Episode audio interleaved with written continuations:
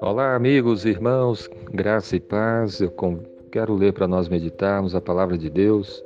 João capítulo 5, 28 e 29 diz assim: Não vos maravilheis disto, porque vem a hora em que todos os que se acham nos túmulos ouvirão a sua voz e sairão.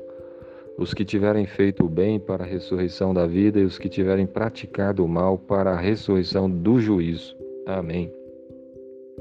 Esse texto bíblico fala sobre a ressurreição. Um dia todos os mortos vão ressuscitar.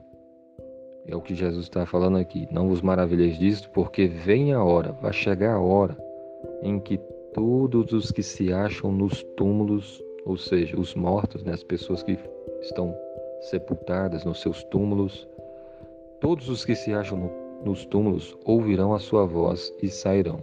Então Jesus vai dar a sua palavra de ordem e os mortos vão sair dos túmulos. É a ressurreição. E aqui diz que os que tiverem feito bem vão sair dos túmulos para a ressurreição da vida.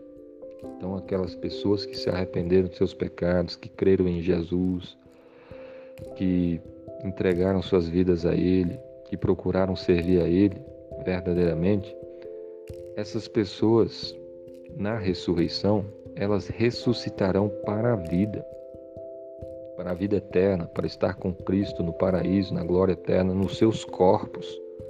O corpo, seu, os corpos deles vão estar vivos e eles estarão no paraíso com Cristo. Que coisa maravilhosa, né? Mas a continuação do texto fala que e os que tiverem praticado o mal, eles vão sair dos túmulos também, ou seja, eles vão ressuscitar, mas eles vão ressuscitar para a ressurreição do juízo, do castigo. Eles vão ser sofrer o juízo de Deus, serão lançados os seus corpos, as suas almas no lago de fogo e enxofre. É a ressurreição do juízo, ou seja, a morte não é o fim, um dia todos vão ressuscitar, uns para a vida eterna e outros para o juízo, para a condenação, para o sofrimento eterno. A grande questão é se você tem Jesus como seu Senhor, seu Salvador. Se você já se arrependeu dos seus pecados, se você já se entregou a, a Jesus, se você crê nele verdadeiramente.